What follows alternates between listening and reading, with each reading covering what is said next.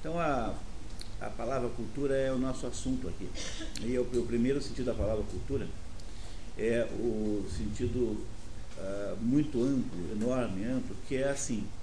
Cultura é tudo aquilo que a natureza não, não produziu. Se vocês conhecem o, o livro de Jó, que é vocês, algumas devem ter já lido o livro de Jó. No livro de Jó tem lá aquela conversa entre Deus e Jó, e Jó é um sujeito que aparentemente não fez nada, no entanto, está com a vida bem estragada, assim, né? Ele perdeu todos os filhos, perdeu tudo que tinha, ficou miserável e ficou doente, ao ponto de é, acabar lá nu, né? em cima de um monte de lixo, é, raspando as feridas com um, casco, um caco de telha, assim. Então o Jó foi reduzido a essa miséria absoluta. E ele não entende o que aconteceu isso com ele. E aí ele vai cobrar Deus, e Deus aparece, não diretamente. Deus nunca pode aparecer diretamente, porque Deus não, não, nós não conseguiríamos ver. Ontem nós vimos aqui o, o, a Divina Comédia, em que Dante, que, que vê Deus né, na história, diz que ver Deus é, não, é, não é possível descrever. Aquilo que a mente não é capaz de lidar, a mente humana não é capaz de lidar com a visão verdadeira de Deus. Então, por meio de uma ventania, um redemoinho de vento que aparece assim num, numa, no, chão, Deus fala com Jó e diz assim, olha, eu, onde foi que você estava quando eu criei o, o Behemoth? E onde foi que você estava quando eu criei o Leviatã? Então, o que é que são o Leviatã e o Behemoth? São as duas mais belas imagens já criadas para explicar esse ponto que eu estou querendo dizer para vocês. O Behemoth é, fala assim mesmo, tá? Escreve assim, B2S, é, M-O-T-O, é, né, MMOT, ou com H ou, ou, sem H no final, fica agosto. E o Behemoth é um animal, um monstro, e eu, esse monstro, Behemoth, representa a natureza. É a natureza com todos os seus, os, seus, os seus conteúdos, a natureza que nos cerca, a natureza que ao mesmo tempo que é a nossa mãe, é também a nossa madrasta é, a natureza é ao mesmo tempo a geradora da vida e é ao mesmo tempo a geradora da morte. Há hoje em dia uma mania muito inadequada de se divinizar a natureza. Isso é até pecado, porque a gente não deve divinizar nada a não ser Deus. É o primeiro mandamento que manda fazer isso. Então, amar a Deus sobre todas as coisas é você amar menos o Greenpeace. Entendeu? Já que é para amar a Deus sobre todas as coisas, então o Greenpeace necessariamente tem que estar menos do que, do que Deus. Né? Vocês compreendem isso, né? Então, o, hoje em dia, essa mania que tem de dividir a natureza, que a natureza é tudo, e que é isso e aquilo, é apenas uma ilusão humana, porque se a natureza tem a fonte de, da nossa subsistência, na natureza existem as terras e as sementes que nos dão de comer, também na natureza tem a varíola, tem a rubéola, tem o bicho de pé. Não é? Não é mesmo? Mas assim, Quer dizer, a natureza tem as coisas boas e as coisas ruins. A natureza tem os tufões e tem os tsunamis. E não foi o George Bush, que embora seja um cretino, não foi ele que inventou o, o tsunami. Não se pode dizer isso do homem, né? porque essa é, né, é uma injustiça. Então, hoje em dia, por causa dessa história de ambientalismo, nós temos esta mania de ficar divinizando a natureza. Mas a, a natureza é um monstro Está lá no livro de Jó, na Bíblia. A natureza é o Behemoth, que é, é descrito pelo William Blake. William Blake é um inglês que nasceu em 1770, 1757. E esse William Blake, que nasceu em 1757, a única razão pela qual eu sei isso é porque, porque o meu, eu nasci em 57 também, então eu lembro porque parece com o ano do meu nascimento, mas senão também não lembraria. E esse William Blake, quando foi fazer um desenho explicando o que era o, esse monstro chamado Behemoth, ele desenhou um hipopótamo. E no tempo lá dos judeus, em que o livro de Jó foi escrito, tudo parecia assim, a África ainda era uma região inexplorada, e, e o, o, hipopótamo era uma espécie de monstro desconhecido. Assim, uma, uma, aliás, é o animal mais feroz da África, não sei se vocês sabiam nenhum outro animal gera tantas mortes quanto o hipopótamo. ele derruba os barcos e mata os, os, os, os ocupantes dos barcos. O maior, uh, o animal que gera a maior quantidade de mortes na África é o hipopótamo. Então o Behemoth, que é o, a natureza, é o, uma espécie de monstro. Ela é, ela tem coisas boas e coisas ruins. Ele tem componentes contraditórios, bons e ruins. E o outro monstro que, a outra coisa que Deus criou e que, conta Jó no livro de Jó, é que ele também criou o Leviatã. E o Leviatã é um monstro marinho, é uma serpente marinha. E o Leviatã, se o Behemoth representa a natureza, né? se o Behemoth significa a natureza, o Leviatã significa a cultura humana, a, a civilização humana. Ou seja, tudo aquilo que a natureza não produziu é o Leviatã. A cultura humana é, no sentido que eu estou usando agora, né, é o, esse, a cultura humana, o que, que se chama de cultura humana? É tudo aquilo que a natureza não produziu. Então, desde o modo de fritar ovo até o, o, a literatura, passando aí no meio pela puericultura, pelos métodos de ensino, pela uh, o jeito como você faz a prospecção geológica, o modo como um advogado faz uma petição em juízo, enfim, tudo isso é cultura. Cultura é o Leviatã, é aquilo que eh, se opõe à natureza. E no livro de Jó, a coisa mais interessante que tem ali é que Deus está dizendo ali para nós que o Leviatã e o Behemoth são essencialmente incompatíveis um com o outro. Quer dizer, há uma, há uma, uma tensão entre os dois. Todo, toda cultura é uma interferência da natureza. Pararam? Por exemplo, quando você tira um matinho para poder arar uma roça de mandioca que fosse, você está interferindo na, no modo como a natureza dispôs os arbustos. Quando você é, toma um remédio para matar um, um, um animal que está adoecendo o seu filho, você está interferindo na natureza. Então, o que acontece é que entre o Behemoth e o Leviatã sempre tem uma espécie de tensão uma briga entre os dois. O bem, a cultura e a natureza são, de certa maneira, incompatíveis. Vocês estão entendendo isso que eu estou dizendo?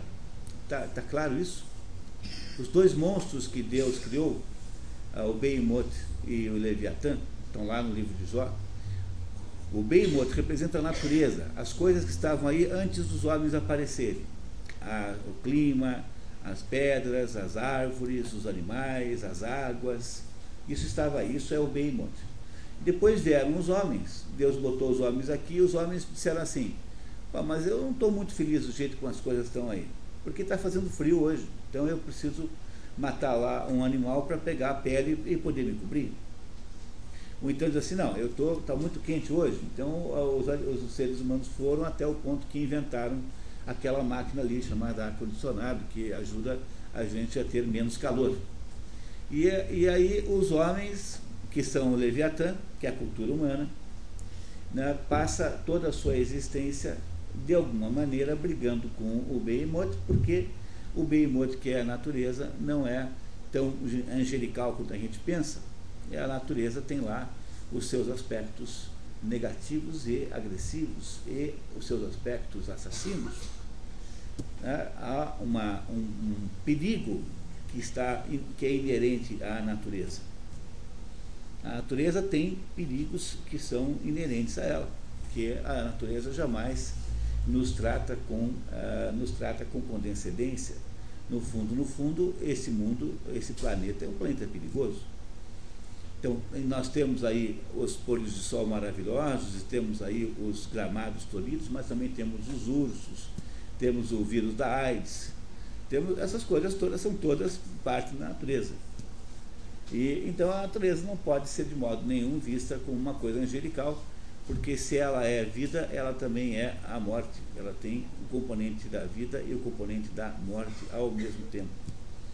E é por isso que o Leviatã está sempre infeliz com a natureza e passa então toda a história da humanidade foi uma tentativa de melhorar os aspectos que parecem desejáveis da natureza. Estão entendendo isso?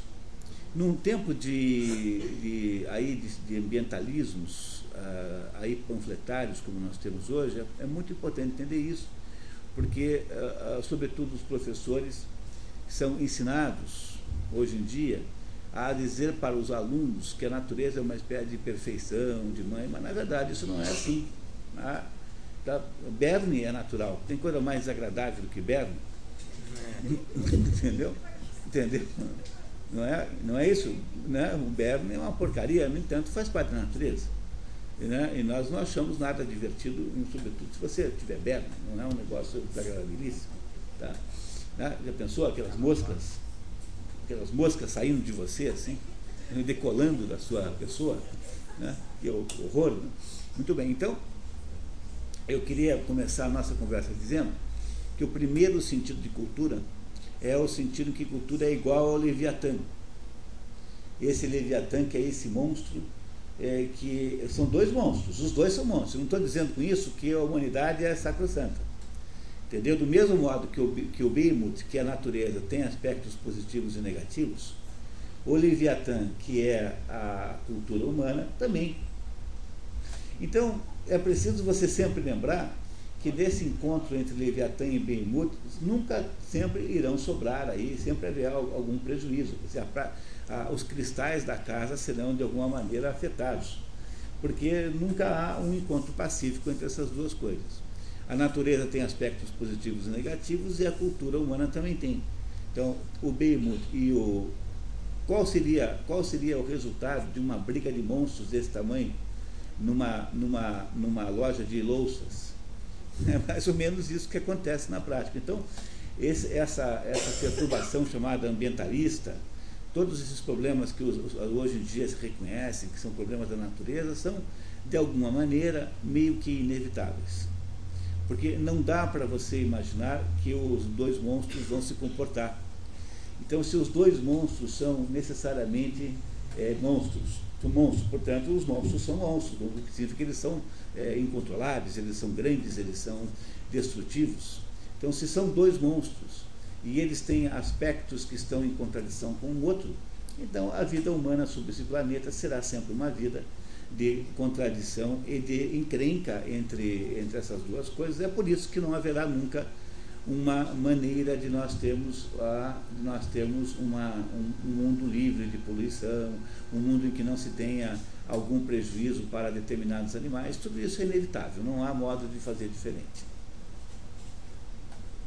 Vocês, compreendem isso? É, qualquer coisa perguntem. Não, é, queria insistir que não se trata de concordar, trata-se de compreender. Então, se, eu, se eu, qualquer coisa que eu diga que não estiver claro, por favor me interrompam que eu irei explicar melhor de novo.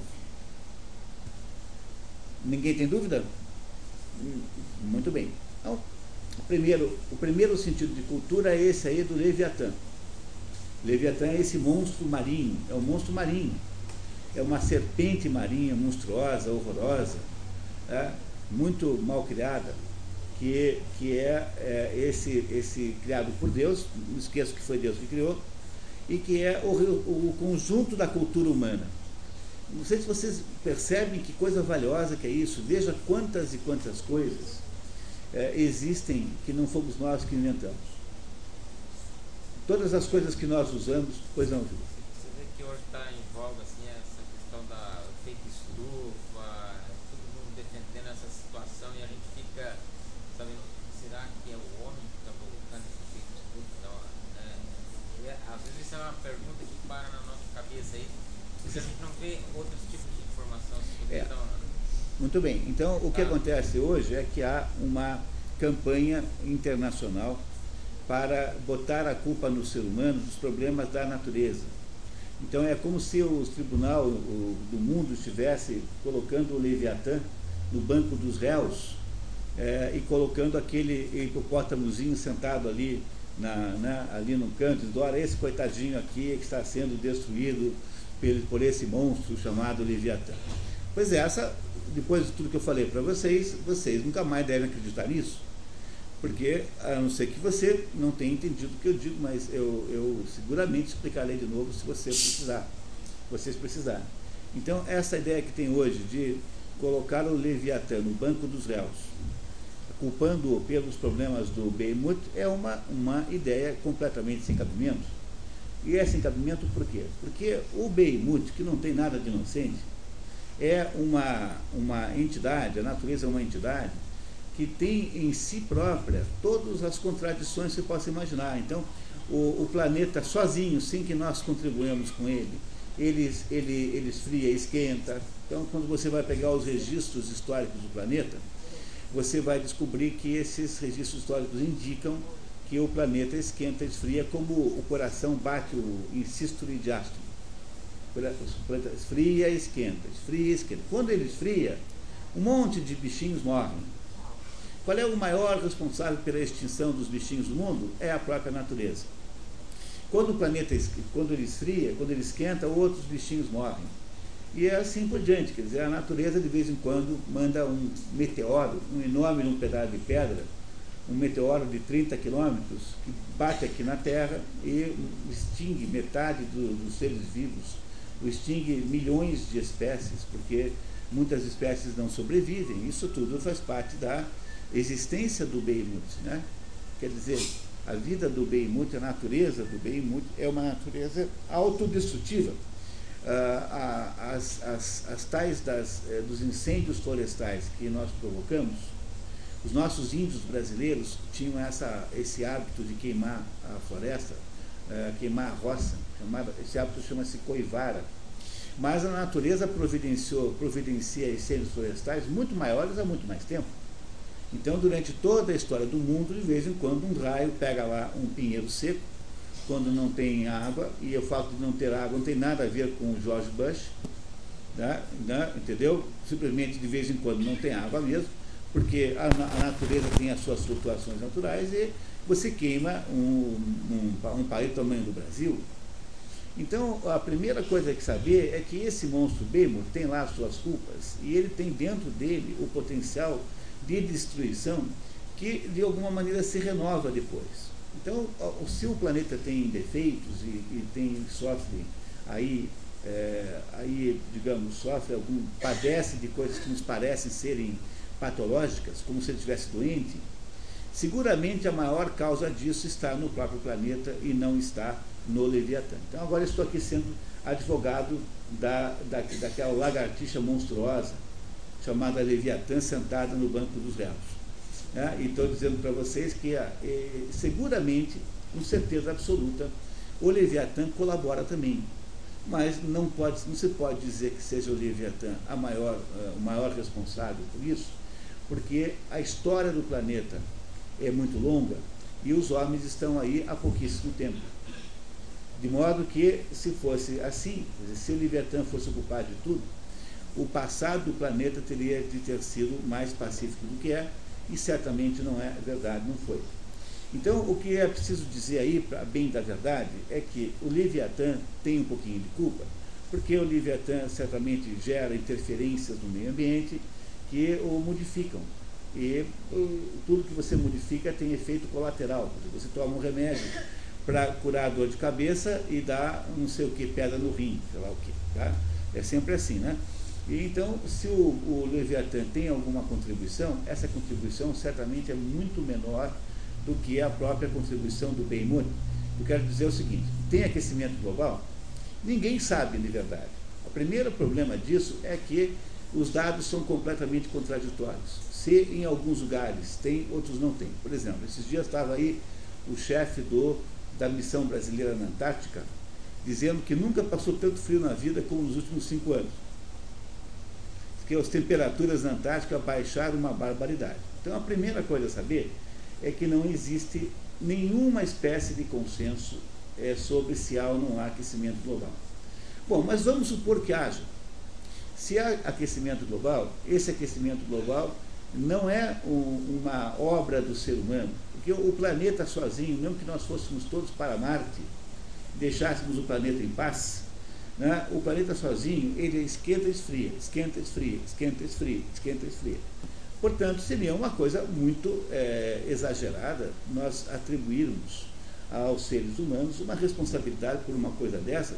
Vocês têm ideia do que é necessário para esquentar e esfriar o planeta em termos de volume de fenômenos naturais?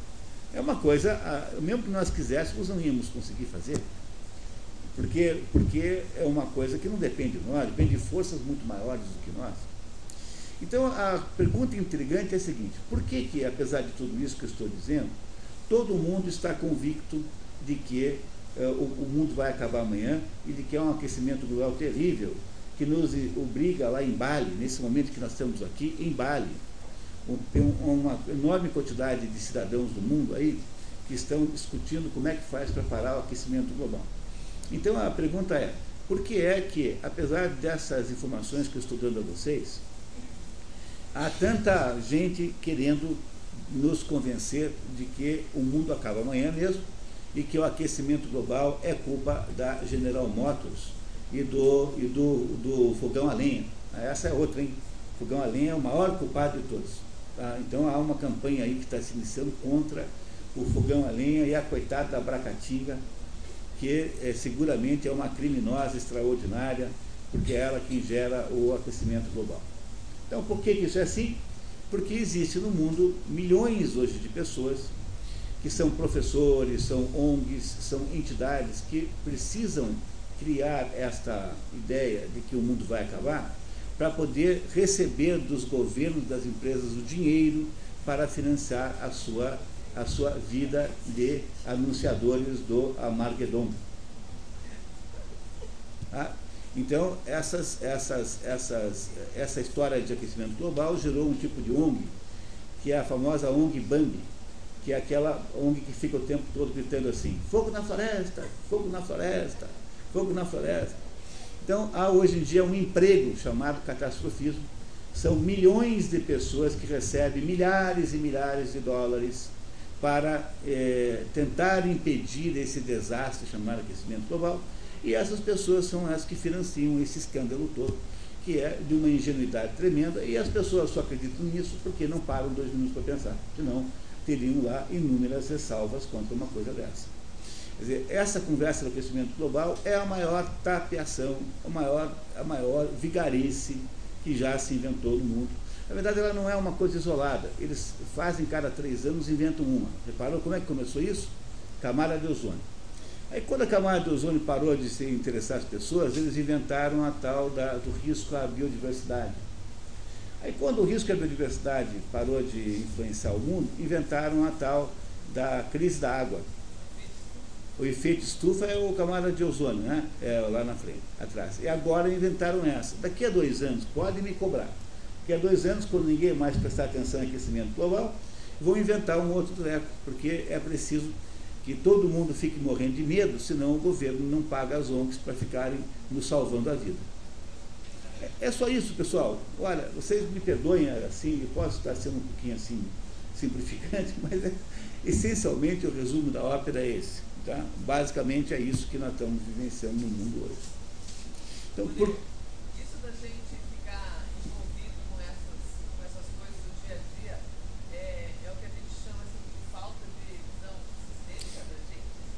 é, é, é, por isso que eu queria que vocês compreendessem isso, sabe? E veja, como é que você escapa dessas, dessas tapeações que o mundo propõe para você? Você escapa dessas tapeações só quando você tem ou um DNA contra essas tapeações, quando você nasceu com uma capacidade de, de prestar atenção, isso não é todo mundo que nasceu. Então, se você não tem o DNA contra essas coisas, você tem que ter uma outra coisa chamada anticorpos. Então, o que é o anticorpo? É assim: nenhuma pessoa que tenha lido o livro de Jó com atenção e que tenha compreendido o sentido que Deus nos conta sobre o Behemoth e o Leviatã, nenhuma pessoa que compreenda o sentido verdadeiro do Behemoth e do, do Leviatã é capaz de concordar com uma visão ingênua e romântica da natureza como essa que está por trás dessa campanha. Então, se você foi capaz na sua vida, num, num determinado momento, você foi capaz de mergulhar, porque o problema da leitura, que é um dos problemas que nós tentamos resolver aqui no CODEP, né, com esses nossos projetos aqui, é assim, a maior parte das pessoas, quando lê, ela é como se ela deslizasse de patins sobre um, um gelo, assim. Sabe? Antigamente tinha um negócio chamado Holiday on Ice. Acho que vocês não lembram, porque vocês são todas muito, muito jovens. Mas era um negócio terrível, assim, ficavam uns sujeitos assim com uma roupinha branca cheia de guizos, é, patinando assim no, no, gelo, era a coisa mais cafona do mundo. Aliás, eu, o meu maior pesadelo é morrer e reencarnar como um patinador lá do, do Holiday on, on Night. Deve ser a pior experiência da vida. Assim. Então, as pessoas, quando leem, de modo geral, elas ficam patinando sobre o gelo. Entenderam? Elas ficam patinando e ficam, assim, passando pelos assuntos como quem patina. Pois o leitura não é assim que faz. Leitura é como faz o geólogo. Leitura é a arte de cavar buracos. É você abrir um buraco e ir cada vez mais fundo, tentando entender o que está escrito ali de verdade. Quer dizer, ler um, um livro de verdade é você ser capaz de dizer o que é que o autor quer me dizer. Para você poder fazer isso, obviamente, que a primeira condição é que você aceite que possa estar escrito alguma coisa que o autor quis dizer para você. Porque se você parte do pressuposto que ele não tem nada para saber, você nunca vai saber nada. Então, pega o livro de Jó. O livro de Jó é uma história da Bíblia, é um dos capítulos da Bíblia, um dos livros da Bíblia. Foi escrito, de todos os livros da Bíblia, o livro de Jó é o mais poético, talvez o mais literário de todos. Eu diria que talvez o Gênesis seja mais literário. O Pentateuco, né, que são os cinco primeiros livros, que seriam de autoria de Moisés, embora isso obviamente seja só uma especulação, são os mais poéticos. Mas o, o livro de Jó é o livro mais literário dos livros da Bíblia. E no livro de Jó ele nos conta, quer dizer, conta para Jó, né? mas o Jó somos nós, né? né? Conta a nós, por, por intermédio do pobre do Jó, que ele criou dois monstros. Veja, ele não criou uma donzelinha, né, entendeu? Ele não criou uma donzela fraquinha chamada natureza, uma, uma mocinha inocente e um monstro grandão chamado Leviatã. Ele criou dois monstros, os dois são monstros. Então, quando você começa a per perguntar o que é que isso significa, você compreende que não só a natureza tem aspectos salvadores, mas também tem aspectos assassinos, e compreende que por causa disso há uma incompatibilidade, até certo ponto, entre a natureza e a cultura humana. A cultura humana é o Leviatã, a natureza é o Behemoth. Ora, se você está convicto disso, se você tem certeza, se você entendeu isso profundamente na sua vida, você nunca mais compra conversinha fiada de ambientalista. Porque você sabe que as coisas não são assim. E o ambientalista só consegue tirar dinheiro do nosso bolso porque ele está falando com pessoas que não prestaram atenção no livro de Jó. É por isso que a única maneira que tem de você criar anticorpos para poder viver esta vida com mais consciência é você adquirir uma verdadeira cultura. Você pessoalmente ser capaz de ter cultura. Para poder fazer isso, o CODEP mantém aqui, há um ano já, um programa chamado Expedições pelo Mundo da Cultura. Todos os meses é, há um encontro aqui nesta mesma sala, é, em que a gente analisa um livro juntos. O livro de Jó já foi analisado aqui, nesse mesmo é, lugar, que há alguns meses, e ontem à noite foi analisado o livro A Divina Comédia de Dante Alighieri. Para o ano que vem, há uma lista de dez livros que serão analisados aqui todos os meses, para, enquanto esse para o qual vocês estão todos convidados, né? os que não estão ainda, os outros que já me conhecem, têm estado aqui, mas os outros, as, as professoras, professores estão totalmente estão convidados aí para participar disso. Então, o, o, o assunto no fundo, no fundo, é cultura, mas percebam que quando eu estou falando, usando a palavra cultura, eu não estou usando a cultura no sentido do Leviatã. Porque esse sentido, que é tudo aquilo que o homem inventou, né, tudo aquilo que o homem inventou é o Leviatã. Então é a cultura também, o nome disso é cultura, ou Leviatã. É tanto, é tão amplo, tão grande, tão disperso, que não, não adianta nada para nós. Nós não sabemos o que fazer com isso, porque é muita coisa.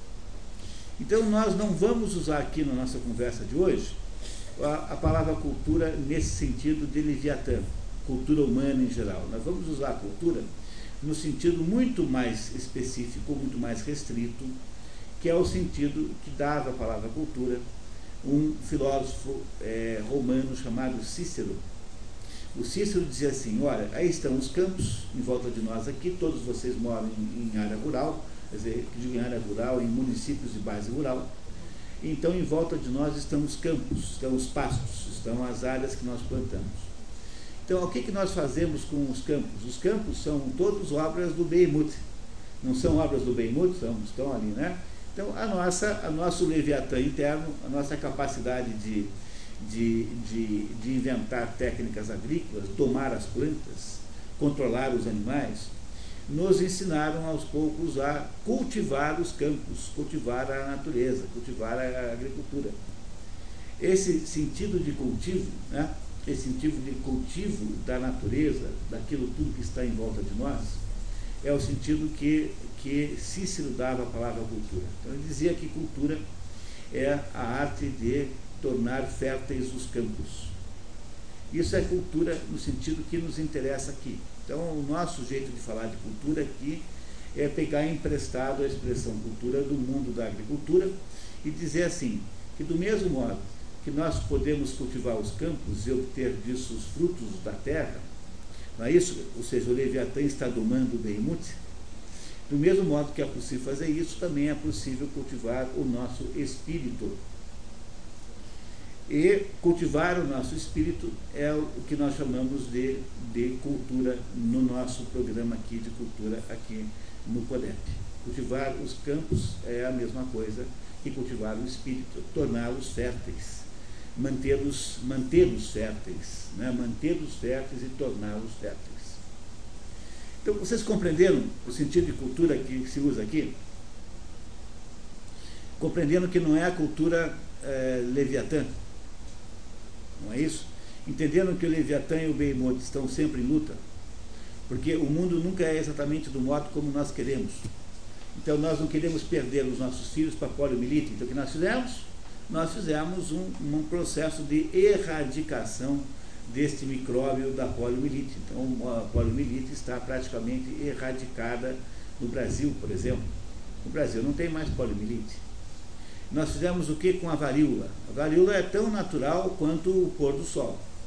É a mesma coisa, só que a varíola é alguma coisa que nos incomoda muito. O que nós fizemos? Os homens deliberadamente extinguiram a varíola da face da terra. Não há mais varíola em nenhum pedaço do mundo. Porque o Leviatã nunca está feliz com o modo como o Behemoth eh, está. Como nós não queremos entregar os nossos filhos à morte, então nós fazemos o quê? Nós damos pontapés no inútil. Né? É, o, é, a serpente marinha dando é, chicotadas com o rabo no hipopótamo. E, mas o hipopótamo, de vez em quando, nos dá uma mordida.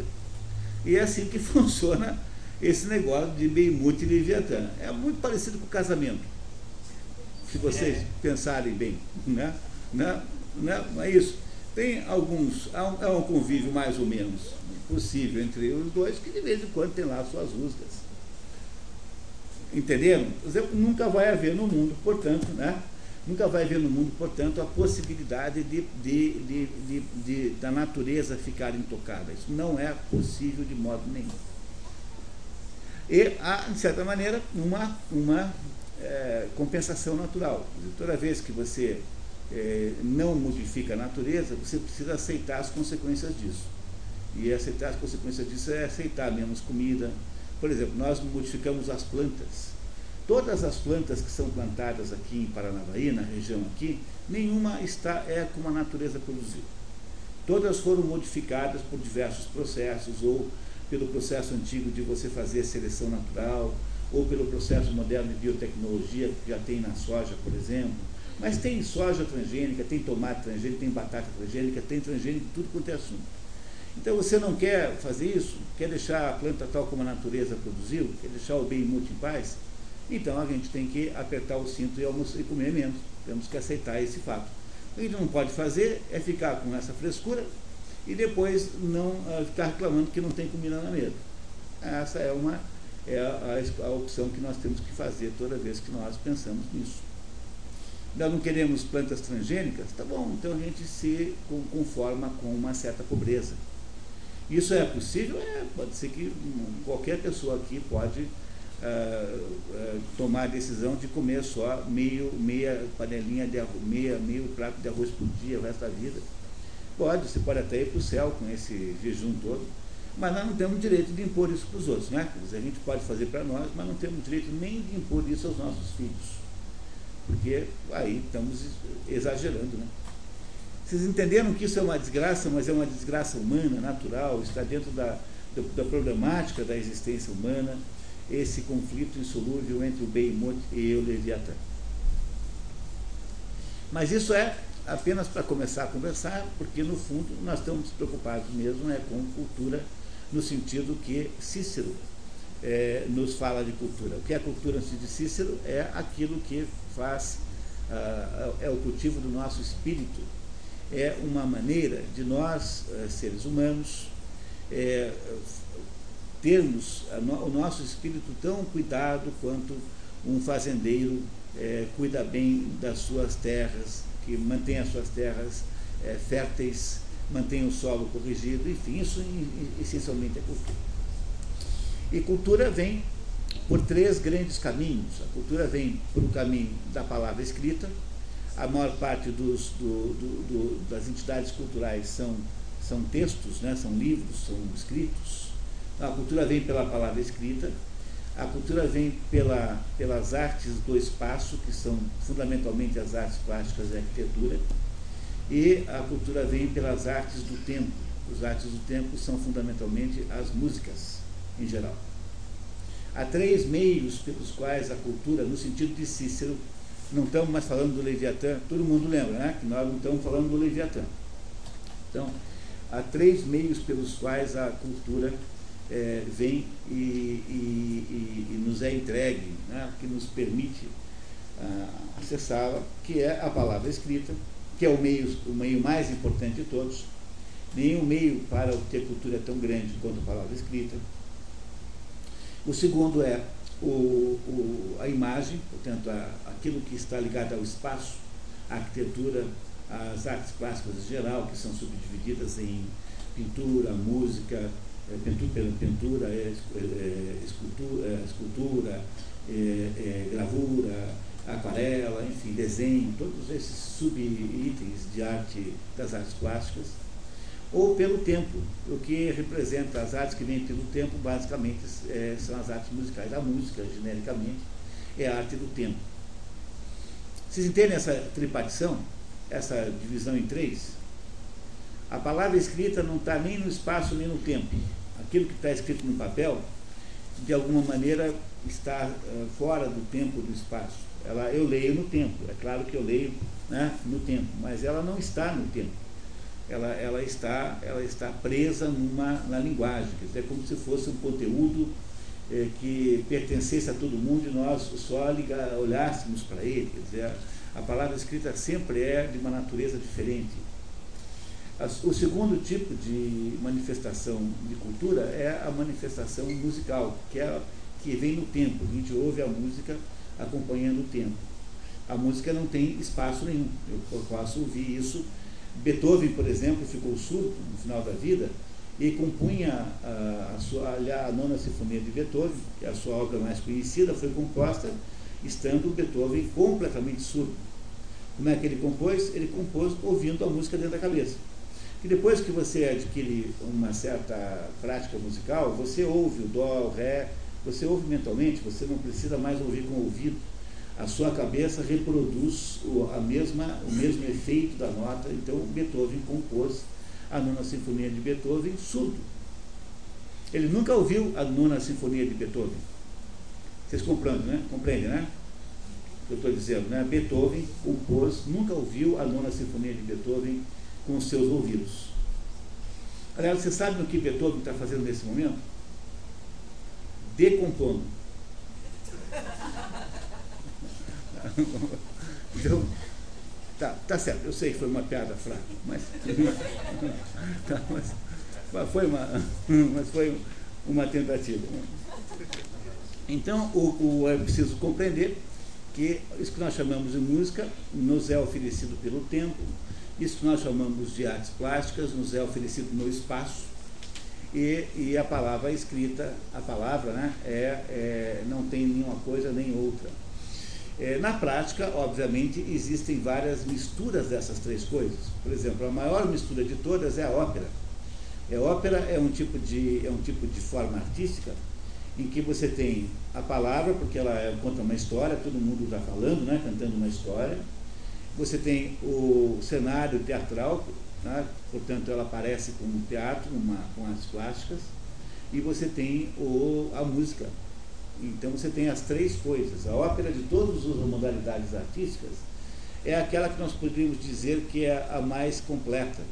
Só que hoje em dia não tem mais muito, muito interesse em ópera. Então é quase é muito difícil encontrar alguém que tenha ouvido uma ópera inteira na vida. Eu raramente encontro alguém que tenha feito a experiência de ouvir uma ópera inteira, do começo ao fim. É sempre uma, é difícil encontrar, porque demora muito tempo para ouvir isso. Então você pega, por exemplo, o maior conjunto operístico já produzido, a maior obra operística já produzida, é o conjunto das quatro óperas de Wagner, chamadas Ciclo do Anel, Anel dos Nibelungos, que é a, o conjunto de histórias do, das tradições é, germânicas que o Wagner então é, reuniu né, numa quatro obras magníficas para contar aos alemães quem eles eram. Essas quatro óperas, que são, na sequência, O Ouro do Reno, segunda, A Valquíria, a Valquíria, terceiro, Siegfried, e a quarta, O Crepúsculo dos Deuses, essas quatro óperas, todas elas juntas, demoram 16 horas para serem ouvidas. Então, quem nesse mundo moderno é que tem tempo de ouvir, que tem 16 horas para ouvir uh, pela primeira vez apenas, uma única vez, as quatro óperas do ciclo do Anel de Wagner? Para você realmente começar a entender a obra, tem que ler, tem que ouvir cinco, seis vezes. Então é um investimento é, enorme, né? Para uma pessoa que tem que trabalhar, que tem a sua vida complicada, que tem filhos, que tem muita mais, muito mais coisas do que precisaria ter. Então vocês compreendem aí que, que a ópera, apesar de ser o mais completo das manifestações, de alguma maneira é um pouco difícil hoje em dia de ser, de ser, de ser ouvido. Ah, eu, eu diria que é, pelo menos uma ópera de Mozart vocês tinham obrigação de ouvir, a Flauta Mágica, o Don Giovanni, se quiser ouvir uma, uma única ópera, demora aí umas três horas mais ou menos, e que é uma perfeição musical completa, veja Don Giovanni de Mozart. Don Giovanni é a história daquele cavaleiro que tinha assim hábitos amorosos muito é, exacerbados, né? O, o Don Giovanni, Don Juan essa ópera é considerada a melhor ópera sob o ponto de vista formal. Nenhuma ópera é, tem a estrutura tão perfeita quanto Dom Giovanni. Mozart, Mozart essa ópera é, é lá mais ou menos de 1760 e 1780, por aí, mais ou menos dessa época, né, é que foi escrita essa ópera chamada Dom Giovanni. 1780, mais ou menos isso, por aí. Estão me entendendo, pessoal? Tá? Estamos compreendendo, estou sendo claro, estou sendo capaz de explicar isso. Vocês precisam me dizer isso com, com clareza. Então, nós escolhemos aqui um sentido da palavra cultura que não é o sentido é, do Leviatã, é o sentido da, do cultivo do, do, nosso espírito. E estou dizendo para vocês que os, os meios, né, os bens culturais que vêm, que cultivam o nosso espírito, vêm nessas três formas ou vem na palavra escrita, portanto nos livros, ou vem com imagens no espaço, ou vem com sons no tempo. Tem só essas três possibilidades. Essas três possibilidades são igualmente importantes? São. Elas são, têm poten, potencialidades grandes, cada uma tem. Então, há coisas maravilhosas para se ouvir, há coisas maravilhosas para se ver e há coisas maravilhosas para se ler.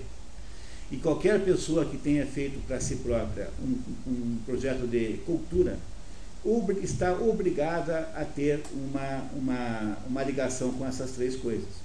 Por isso que eu digo para vocês que é muito diferente um projeto de cultura de um projeto de literatura.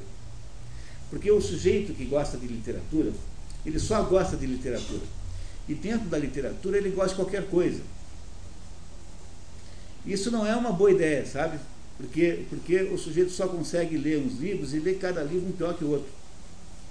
É? E daí nasce essa, essa desgraça chamada hábito de leitura. Eu, tenho, eu sou autor da campanha nacional contra o hábito da leitura, que é uma das sete pragas do Egito. Porque esse negócio de hábito da leitura é só um jeito das crianças ficarem lendo tudo quanto é porcaria. Então, eu não sei se isso vale a pena fazer, com toda sinceridade, é melhor é, não fazer. Então, eu queria dizer para vocês que cultura é amor pela cultura é alguma coisa que implica em você não ter é, preconceitos contra esse ou aquele meio pelo qual a, a cultura vem. E quando a pessoa é muito especialista num certo assunto, ela não consegue entender o resto. Então, o pior grupo de todos esses é o tal do cinéfilo. Cinéfilos são os sujeitos que adoram cinema. Então, eles acham que a cultura se reduz ao cinema. Então, eles vão ver 30 filmes por ano e não, não, não, não entendem nenhum. Mas eles gostam daquelas imagens que se mexem, gostam daquela coisa que está ali na frente. Entendendo? Como não é isso que é cultura de verdade.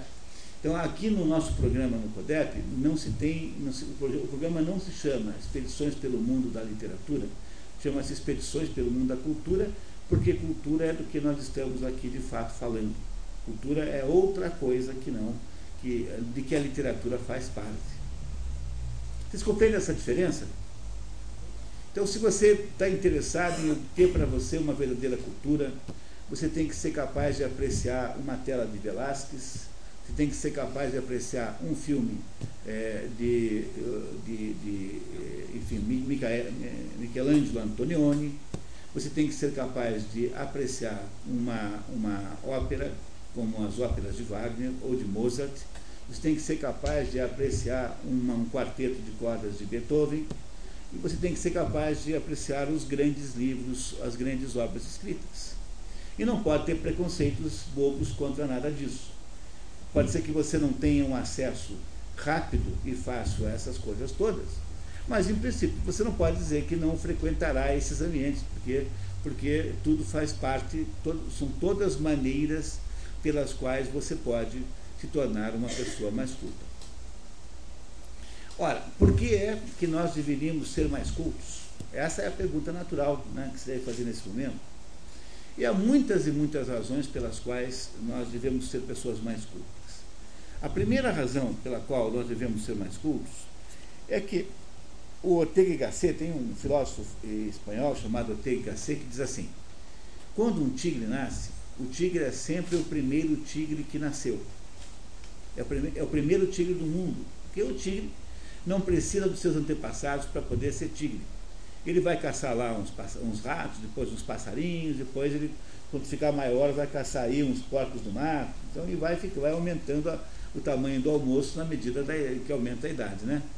Então, um tigre, para poder fazer isso e viver, e encontrar uma tigresa, e ter com ela, assim, um caso rápido, né? não precisa, não, né? Não precisa de nenhuma espécie de nenhuma espécie de, de, de tigre que o antecedeu. Mas quando nós nascemos, nós seres humanos, nós não somos o primeiro ser humano. Antes de nós veio uma turma enorme que deixou uma herança, deixou obras, ideias, deixou conclusões, deixou momentos eh, incrivelmente, eh, eh, maravilhosamente bem feitos de, de percepção do mundo, enfim, há um, atrás de nós veio uma turma antes que, de certo modo, foi maior do que nós. Né? Foi maior do que nós, até porque as nossas condições de sobrevivência moderna são facílimas. Nunca foi tão fácil viver no mundo materialmente como hoje em dia. Veja, você não sabe do que é, você não tem ideia do que os avós de vocês passaram. Então, toda vez que você tiver vontade de reclamar da vida, lembre de quando os avós de vocês, como foi, o que, que os avós de vocês encontraram quando chegaram em São Carlos do Ivaí. Você imaginou o tamanho das cobras tinha? Das caranguejeiras? Então, vocês imaginaram como era dura aquela vida? Vida de ter que buscar água a 500 metros do dia e voltar, é, de não ter luz elétrica. Nunca foi tão fácil viver no mundo como hoje em dia. Materialmente falando, é a melhor época da história da humanidade. Ele não precisa nem ir muito longe. Né? É, hoje em dia você tem uma profusão de coisas para comprar incríveis. Quando eu era adolescente, só tinha três tipos de, de tênis para comprar. Tinha o Conga, o Bamba e o Quixute.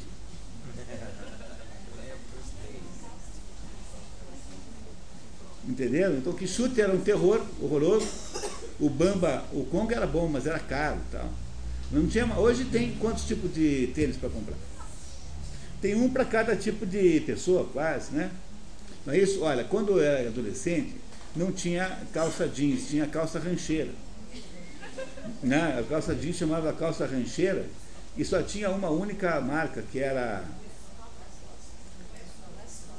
o S-Top. Não, nossa, o S-Top é agora, recente. Era Topeca. Não, Topeca. Né? Se você quisesse comprar uma calça ali, que era uma marca americana, tinha que arrumar um contrabandista para comprar uma calça para você. Né? Não, era uma desgraça, entendeu? Era um terror. E a gente tinha que usar um sapato chamado Pasto Doble, que era um sapato horroroso, mas que durava 10 anos. Então você ganhava aquele sapato assim na sexta série e tinha que ir até o, o doutorado com o mesmo sapato. que era um sapato medonho de feio, mas era um, um sapato que durava para diabo. Então é o sapato predileto dos pais, né? né? Porque era o sapato que não acabava nunca jamais. E, então vocês perceberam como a vida era dura naquela época? Ah? Exemplo, quando meu pai comprou o primeiro carro, em 60 alguma coisa, o carro fazia, tinha que cada 500 km trocar o óleo. Imaginaram que carro, que desgraça que seria isso? Você cada 500, 500 você vai para Curitiba tem que trocar o óleo para voltar para Paranavaí. Porque não aguenta a ida e volta, o mesmo óleo. Os carros mais melhores que havia, que era o, o Chica Xambó, o, o JK, o Aeroíris, dava 120 na descida. Andava menos do que qualquer carro mil hoje em dia. Aqueles carros andavam menos. Né? Então, você vê como nunca foi tão fácil viver no mundo como hoje, em termos econômicos, né? Em termos econômicos. No, no entanto, essa é a razão pela qual nós devemos ter muito respeito pelos nossos antepassados. E, e, e, e diferentemente das coisas materiais, que nós fazemos melhor do que eles, de, sob um certo ponto de vista, as coisas que são de natureza cultural, no sentido de Cícero, né? como obras de cultura, essas são, provavelmente, eles fizeram melhor do que nós. Ontem a gente viu aqui um poema chamado A Divina Comédia, que eu acho que não há nenhum, uh, nenhuma pessoa contemporânea capaz de fazer uma obra daquele tamanho, com aquela dimensão, com aquela profundidade. Então, a primeira razão pela qual nós devemos eh, obter cultura é porque nós precisamos lembrar do, da herança que os nossos antepassados nos deixaram. E nós temos, então, o direito de lançar mão dela. Se você soubesse que o seu tio deixou para você uma fazenda no Mato Grosso de 30 mil alqueires, você não ia lá pegar? Por que você não vai pegar a, a Paixão de São Mateus, de Johann Sebastian Bach, que tem o mesmo valor, talvez maior do que ainda que está lá à sua disposição? É seu também, você tem direito, como ser humano, acesso a mergulhar naquelas maravilhas que são ah, os sons da, da, da Paixão segundo São Mateus, de Johann Sebastian Bach, talvez a melhor peça sinfônica já produzida. Vocês estão me entendendo? Estou sendo claro? Está claro para vocês o que eu estou, que eu estou dizendo? Quer dizer, há várias razões pelas quais nós devemos cultivar o nosso espírito. E a primeira é porque nós não somos o primeiro homem.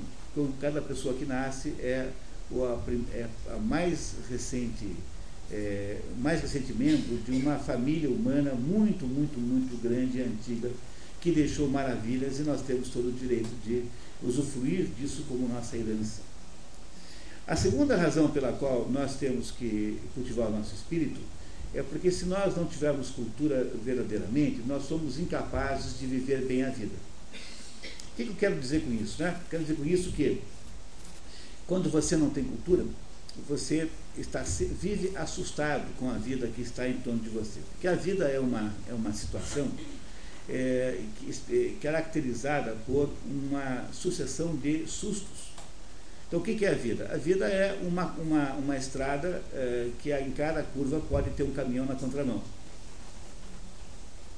É ou não é? A vida não é isso? A vida é isso, ela é uma estrada em que há um caminhão em torno, na contramão em cada curva. Ah, isso que é a vida. Você tem que, uh, precisa uh, viajar da maneira melhor possível. Como é que você faz para viajar melhor?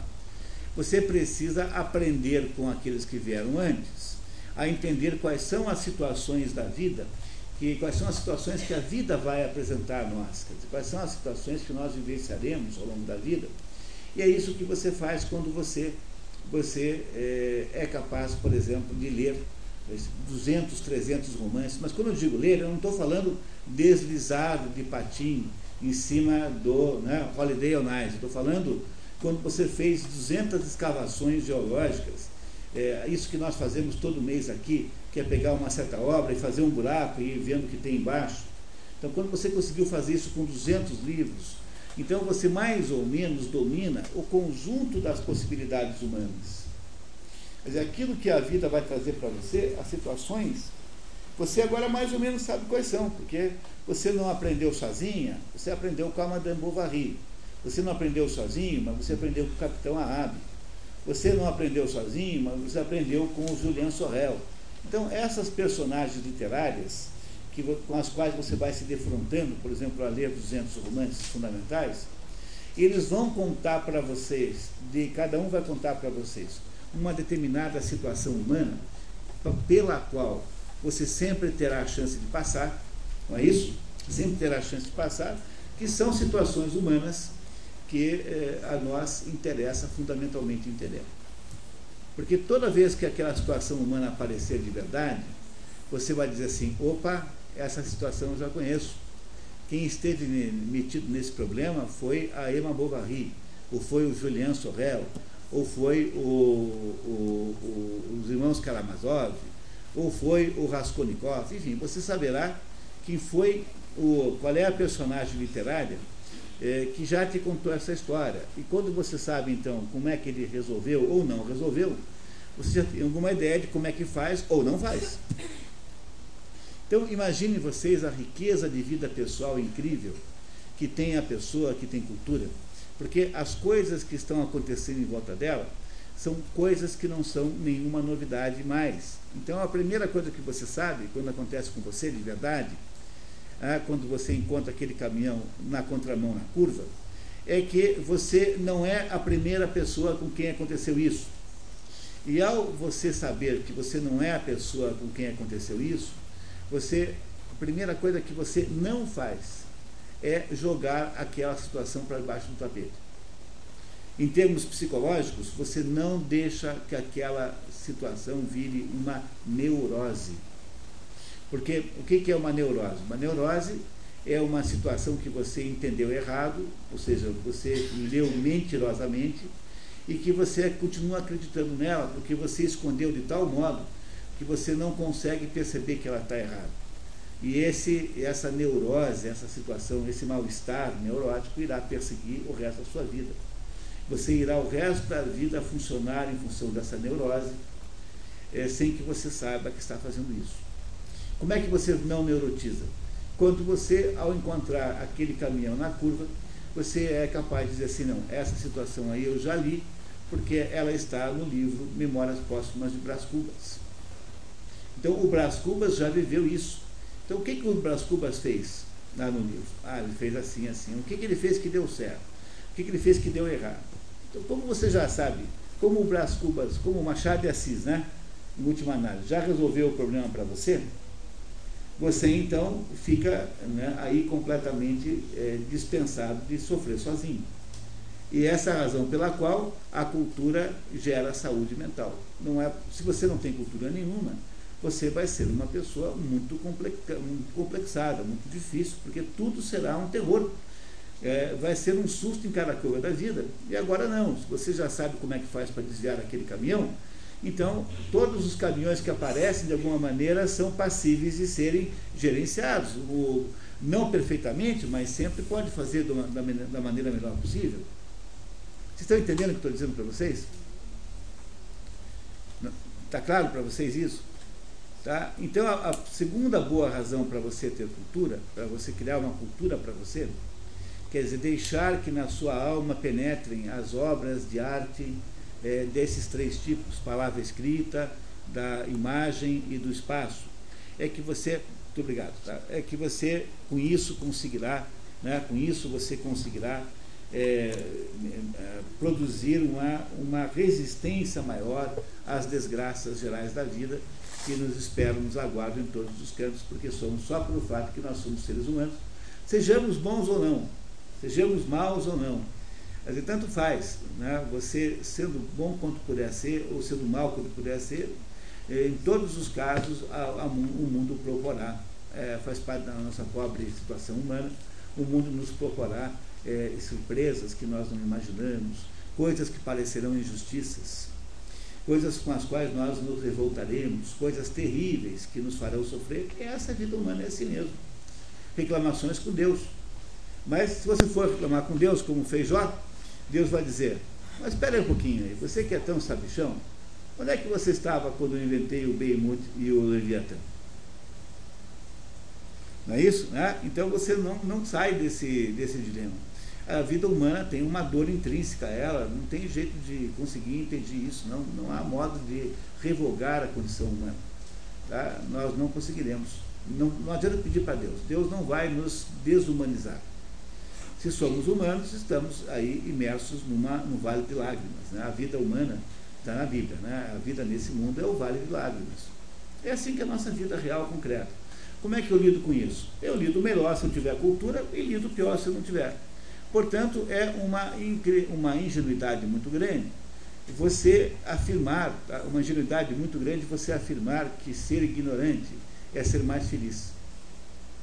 Não é possível alguém ser ignorante mais feliz, a não ser que você tenha como perspectiva de vida ser tão ignorante quanto é o seu papagaio. Bom, então se a ideia é mudar o homem para a condição do papagaio, de um animal, aí sim, tudo bem, você, o seu, o seu papagaio não sabe geometria, seu papagaio não, não leu ah, Os Sertões de Euclides da Cunha. O seu papagaio não tem ideia de quem seja Wagner. Essa ideia é rebaixar o homem para algum status inferior ao status humano. Então aí vale essa regra de que ser ignorante é melhor do que ser culto.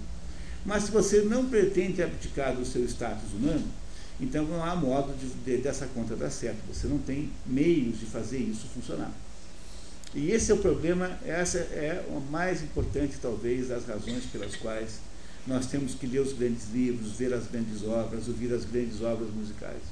Porque essas coisas todas aí elevam o nível do nosso espírito para as estrelas, nos tornam muito mais humanos, no sentido ideal do humano, quer dizer, nos, nos tornam muito mais capazes de representar aí o projeto que estava aí em, em questão quando fomos inventados. E há muitas outras razões pelas quais é necessário ter cultura. Mas uma muito importante, que no fundo é o, o assunto dessa nossa manhã de hoje, então vamos agora entrar no assunto da manhã, finalmente. Tá? Então, um, uma das razões muito importantes pelas quais é, é, imprescindível que nós tenhamos cultura é que a cultura tem muitos inimigos. Portanto, há, muito, há, muitos, há muitas forças que estão nos impedindo de ter cultura. E é essas forças são inúmeras, mas eu vou citar algumas aqui. Né? A primeira força que nos impede de cultura é a tal da indústria cultural. a indústria cultural é um conjunto de empresários que, que usam a cultura como um assunto. Né? Então, o cerealista não vende cereais. Então, a RCA Victor vende discos. Então, para o dono da RCA Victor, ou o dono da, sei lá, da, da Philips, nem sei se ainda existe essa gravadora, porque ultimamente né, eu penso nisso, é, é, o disco o que, que, é? O disco é apenas alguma coisa que ele vende e faz um lucro. Então, no fundo, para o acionista da empresa FCA Victor, tanto faz se você vende cultura alta ou cultura baixa. Entendeu? Não tem nenhuma diferença porque ele está vendo aquilo apenas como um assunto econômico. Ele vê o produto cultural não como produto cultural, mas vê como alguma coisa que tem valor de venda, que você venda, vende e compra. Então, o dono da editora, de modo geral, nas editoras não é bem assim, porque quase sempre são começadas, iniciadas por sujeitos que gostam de literatura, de, de, de, de livros. Né?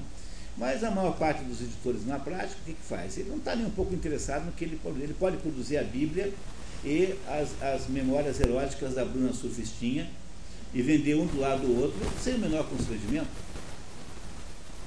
Entenderam que para o editor tanto faz produzir a Bíblia quanto as memórias da Bruna Sufistinha, que no fundo, no fundo, para ele é a mesma coisa, porque ele não está interessado nos títulos, está interessado em dizer assim, eu mandei dois livros para a livraria, esses dois livros vão gerar 100 reais de venda e eu vou receber 50 reais de volta.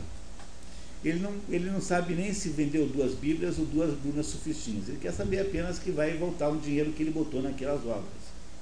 Então, a indústria cultural, eu, eu não, percebo que não, não entendo o meu tom como sendo um tom assim moralista, porque não é.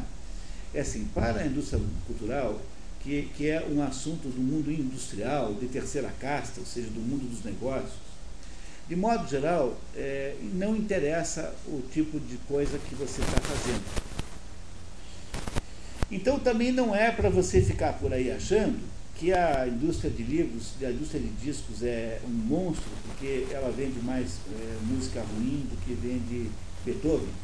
Porque no fundo, no fundo, não é culpa da indústria de discos. A culpa, sabe de quem é? É dos professores. Ah, por quê? Porque se os professores ensinassem as crianças a gostarem de Beethoven, as crianças iam chegar lá na, na loja e dizer assim, é, eu estou meio atrasado porque ninguém mais compra livro, disco nenhum, né? Todo mundo rouba da internet, né? Não, então, imagine que essa conversa está acontecendo 10 anos antes. Né? Então, se os professores ensinassem as crianças a gostar de Beethoven, as crianças chegavam e diziam assim, eu quero um disco do Beethoven. Aí o, o livreiro ia dizer, ah, não tem, mas espera, ele pegava o telefone e dizia assim, RCA Vitor, tem um monte de moleque aqui querendo o disco do Beethoven a RCA Victor produz discos do Beethoven. Mas se os professores não ensinam nada para os alunos, os alunos vão achar que o bacana nesse negócio de música é o Tiririca. E daí eles vão lá na loja pedir disco do Tiririca. E como todo mundo pede disco do Tiririca, então os empresários do mundo do disco só produzem disco do Tiririca. Estão entendendo que não é o empresário o problema? Que o problema é quem está bem em cima na cadeia alimentar da cultura. Né? Quem é que está bem em cima na cadeia alimentar da cultura é o professor, o jornalista, o, o, o escritor, é, não é isso? Quem é que está em cima? Nós aqui, nós aqui, que temos poder de influenciar a vida dos outros. E aí então vocês, se são professores verdadeiramente, já se deram conta do poder extraordinário que vocês têm na vida dessas pessoinhas chamadas alunos porque você pode dar essa pessoinha a abertura de mundo, a possibilidade de enxergar o mundo e de produzir uma vida miraculosamente bem vivida e pode deixá-lo aí no seu. Porque a, a, palavra educação vem da palavra exducare. Exducare significa tirar para fora. Tirar. Exducare é tirar. Tirar o quê? Tirar a criança da jaulazinha em que ela se encontra. A criança que é entregue para vocês está dentro de uma jaulazinha. A missão de vocês é tirar da jaula. Como é que você tira da jaula? Você mostra a essa criança mundos que ela nem percebe que existem. Você apresenta a ela a herança dos nossos antepassados, mostra os momentos mais altos e mais extraordinários das conquistas humanas. E com isso essas crianças deixam de morar na jaula e vão morar nas estrelas que é, no fundo, a única coisa para que serve a educação. Fundamentalmente é isso, porque a educação não é, a escola não é apenas uma maneira dos pais se livrarem dos pesquinhas 4, 5 horas por dia. Porque a escola não devia ser estacionamento de crianças. Né? Embora, certamente, alguns pais tenham total convicção de que é só para isso que serve a escola. Tenho a menor dúvida que eu sei disso também. Tá? Não tenho a menor dúvida que isso é assim. Enfim, então o primeiro de todos os inimigos da cultura é que alguém que esteja interessado em uma cultura vai mais ou menos ter acesso ao que está aí disponível, aí, digamos, no mercado, nas prateleiras. Isso que está aí é dominado apenas pela, pelo pragmatismo econômico. E tem que ser assim mesmo, porque o empresário tem que fazer o negócio continuar vivo. vivo. Então, o, o primeiro inimigo é esse porque você está na mão de uma má qualidade em volta de tudo. Essa é a primeira razão. Mas o maior de todas, há muitas razões, mas o maior de todas, maior de todas as razões, maior de todas, de todas, de todas, é culpa não dos professores, mas de uma classe de intelectuais chamadas antropólogos. E o que é que são antropólogos? São os, os, os estudiosos das sociedades humanas, da, da, da, da, evolução do homem, daquela coisa da, dos diversos aspectos da vida humana. É, que, da vida humana não só social, como pessoal também. Quer dizer, o antropólogo não é um sociólogo. O sociólogo estuda a sociedade humana, mas o antropólogo estuda um indivíduo. Não do ponto de vista psicológico, mas do, do ponto de vista de interações do indivíduo com o mundo. E os antropólogos, então, estudam as culturas, as diversas culturas que existem no mundo. Culturas agora não mais no sentido de Leviatã e nem no sentido de Cícero. Cultura agora, dando o sentido da palavra cultura, de ser o quê? É o modo de ser de uma certa sociedade. Então, cultura caingangue, cultura europeia, cultura americana, cultura asiática, enfim, essas coisas. Então, os antropólogos ficam estudando as diversas culturas e, como eles são teoricamente cientistas, eles têm a obrigação de não terem opiniões sobre aquilo que eles estudam. Então, um antropólogo, quando vai estudar uma cultura diferente da nossa, mesmo quando ele se depara com, com, com, com hábitos que nos são horripilantes, por exemplo, você pega os índios brasileiros. Entre as tribos brasileiras há uma prática, que deve existir ainda, de que quando nasce uma criança e eles não querem a criança, eles levam a criança para o mato e largam lá no meio do mato para a onça comer. Isso é uma coisa natural, de vez em quando alguém faz isso aqui, né? Você não vê no jornal que encontra a criança no, no, no, na, no lixo, todo dia acontece um caso assim aqui. O que, que, é isso? Isso é um hábito indígena, que alguns, a, a cultura brasileira não indígena incorporou. Tá? Então, quando você. A gente não acha isso errado? Fazer uma coisa dessa não é errado? É, né? Fazer uma coisa dessa é errado. É, no entanto, um antropólogo Qualquer antropólogo que presencia uma coisa dessa, ele não acha errado. Ele não acha errado porque ele não, não quer emitir uma opinião moral sobre aquilo. Ele tá, aquilo tem valor porque é um modo de ser de um certo povo. Então ele não acha que é errado. Por exemplo, existe no, na, no, nas mulheres um componente masculino, que é o clítoris. E existe nos homens um componente feminino, que é a, a glande, então, esses dois componentes é, genitais são, são é, é digamos, são, são resquícios de feminilidade no homem e de masculinidade na mulher. Alguns povos fazem a excisão dessas duas coisas. Então, a circuncisão é, é a remoção da glande, da glande não, da, do prepúcio, perdão, que glande, prepúcio, e alguns povos, sobretudo na África, fazem a excisão do clítoris. É uma coisa horrível, é, o sentido simbólico desse ato é você tirar, é, confirmar a feminilidade da mulher e confirmar a masculinidade do homem.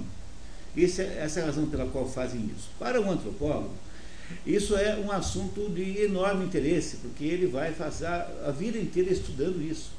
Para nós, no entanto, aqui, né, quando ouvimos falar de uma coisa dessa, sobretudo da excisão do clítoris, nós ficamos horrorizados com isso, porque nos parece uma coisa bárbara. Mas um antropólogo não acha isso bárbaro, porque ele não estabelece opiniões sobre isso, ele simplesmente considera isso um fato concreto da vida, um fato real que merece estudo. Entenderam como pensa um antropólogo? Não é isso? Muito bem. Então, os antropólogos, com essa mania de não achar nada certo ou errado, acabaram sendo os maiores responsáveis pra, é, pela, por esse ataque à cultura porque eles eh, acabaram gerando a ideia de que todas as manifestações culturais são iguais. Do mesmo modo que não há nenhuma, nenhum problema nas manifestações culturais no sentido antropológico, não há nenhuma diferença entre as culturas moral, né, de qualidade, portanto, não há nenhuma hierarquia, os antropólogos nos, nos fizeram acreditar que quando se fala de cultura sob o ponto de vista de cultivo do espírito, todas as coisas têm o mesmo valor. Ou seja, esta visão antropológica de cultivo do espírito quer nos dizer, em última análise, que um sambinha do, do Tiririca vale a mesma coisa que a paixão de São Mateus, de Johann Sebastian Bach. Em algum aspecto vale a mesma coisa? Ah, claro que sim, no aspecto humano vale. Então, o Tiririca faz o que pode, afinal ele é só o Tiririca, não é o Joaquim Sebastião Mar. Não é isso? Então tá bom, tem lá seus méritos. Agora, sobre o ponto de vista do valor relativo que tem a obra para a humanidade, para a história, para os que virão, para a constituição da herança humana, é a mesma coisa o Johann Sebastian Bach e o Tiririca? É a mesma coisa uma crônica do Luiz Fernando Veríssimo e um romance do Machado de Assis? Compreenderam que é da antropologia que veio então esse super engano? E esse super engano de achar que as coisas não têm diferença entre si é que é, na minha opinião, o maior inimigo da cultura. Porque ah, por aí o que nós fazemos? Nós comunicamos ao onde está o dinheiro, à indústria cultural, que não precisa se preocupar em produzir as coisas melhores, porque as que são ruins já, já bastam. Esse é o problema central que nós vamos tentar uh, fazer aqui uma, uma, uma, uma, uma compreensão profunda na nossa manhã de hoje. É isso, esse é o assunto central do nosso encontro de hoje de manhã. É compreender eh, como é que nós podemos nos vacinar e nos precaver contra essa simplificação antropológica de achar que todos os bens culturais são a mesma coisa. Pois esta é ideia que nós temos que tirar da cabeça, e se nós não formos capazes de tirar isso da cabeça, nós não conseguimos produzir uma cultura pessoal mínima que seja. Quer dizer, a condição para que nós possamos produzir uma cultura pessoal verdadeira, a primeira condição é nós sermos, uh, reconhecermos com toda clareza que existe uma enorme diferença entre os bens culturais, que há bens melhores e bens piores, que eles estão, que eles não são a mesma coisa e que há é, de se escolher entre eles para que nós possamos ter a esperança de nos educarmos de verdade. Parece claro para vocês isso? Dúvidas, perguntas, considerações. Vamos lá.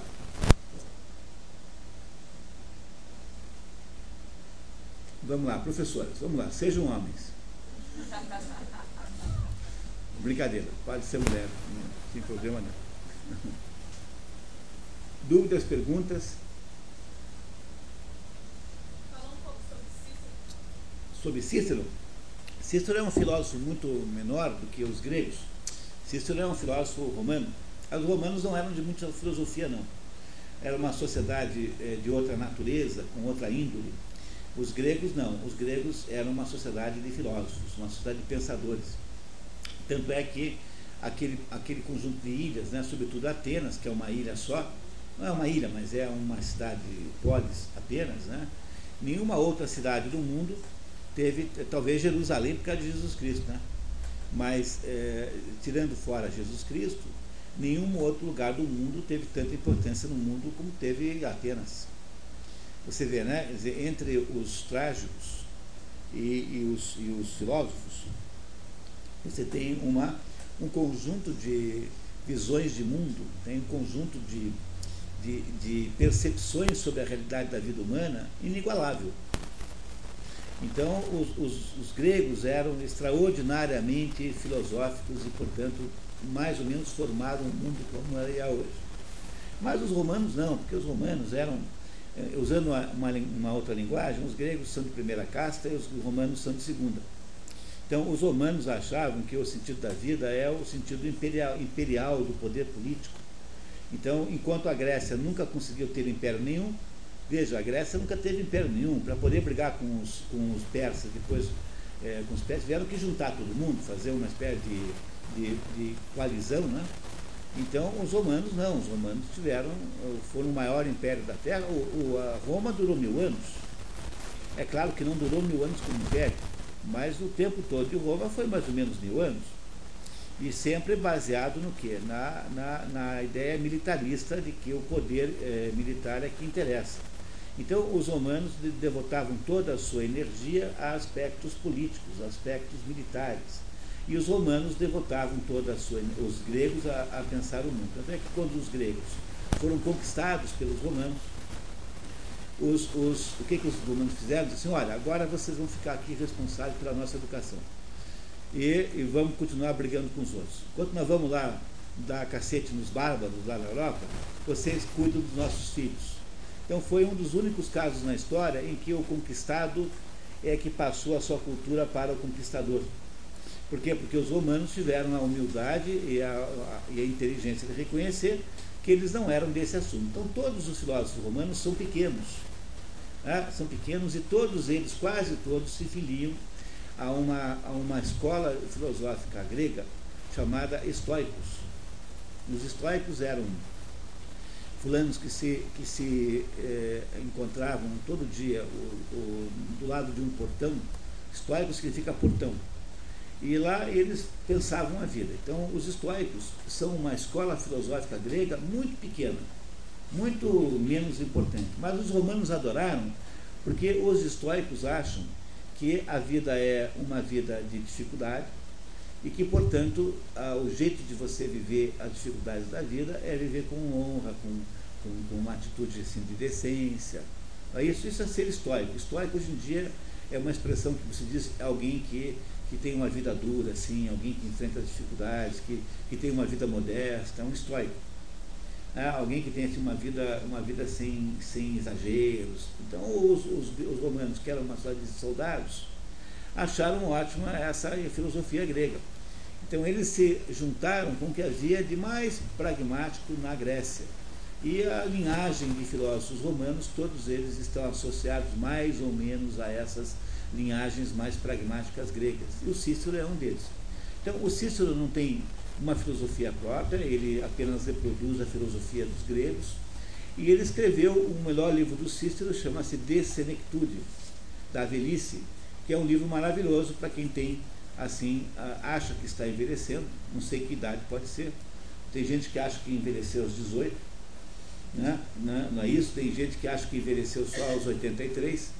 Então, o dia que você achar que você está envelhecendo, compre esse livro chamado Da Velhice, De Senectude, em latim, é, ou Da Velhice, em que ele dá conselhos sobre a velhice, que são maravilhosos. Então, a filosofia romana, entre elas o Cícero, que deve ser o maior deles lá, provavelmente o maior filósofo romano.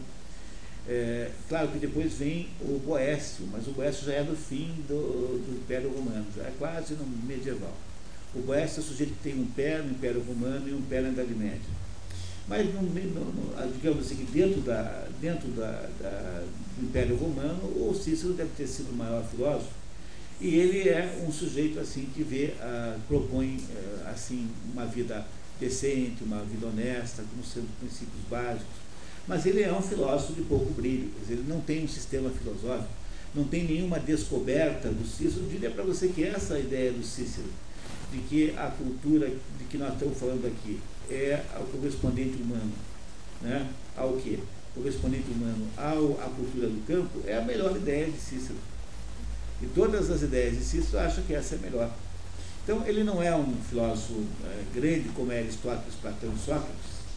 Não é um filósofo tão grande quanto os filósofos da Idade Média, como Santo Agostinho, São Tomás, né? É, enfim, todos os outros. E, mas ele é um, um, filósofo ligado a, profundamente ligado ao modo como os romanos viam a vida, que era um modo assim de sacrifício militar. É isso que os romanos eram.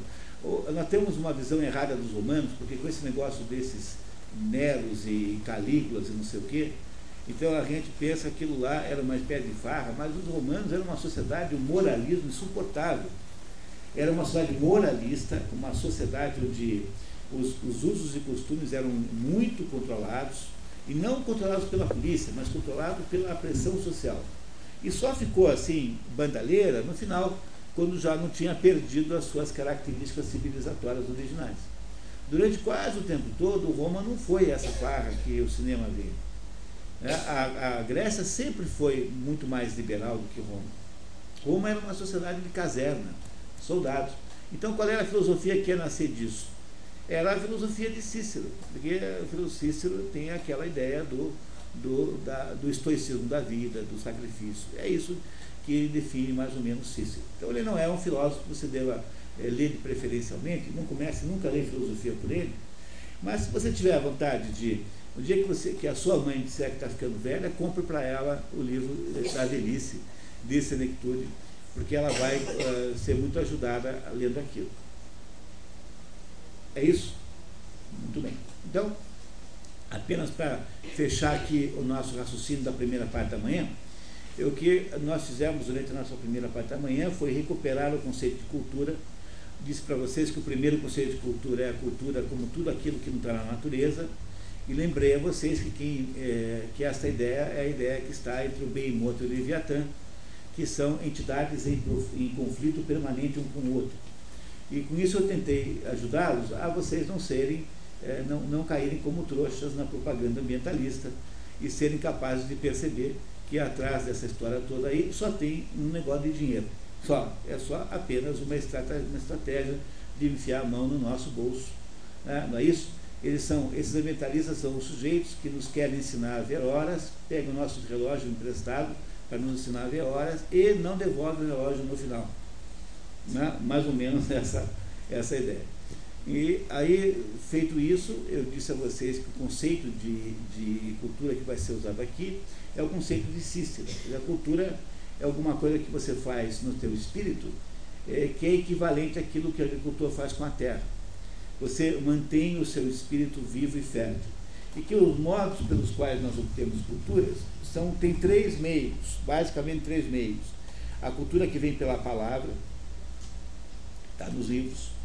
A cultura que vem pela, pela, pela, pela música, com o tempo, e a cultura que vem pela imagem no espaço. E que a razão pela qual nós precisamos fazer isso, é, há muitas, mas as mais importantes são é que nós nunca somos o primeiro ser humano, portanto nós temos uma herança que nos precede.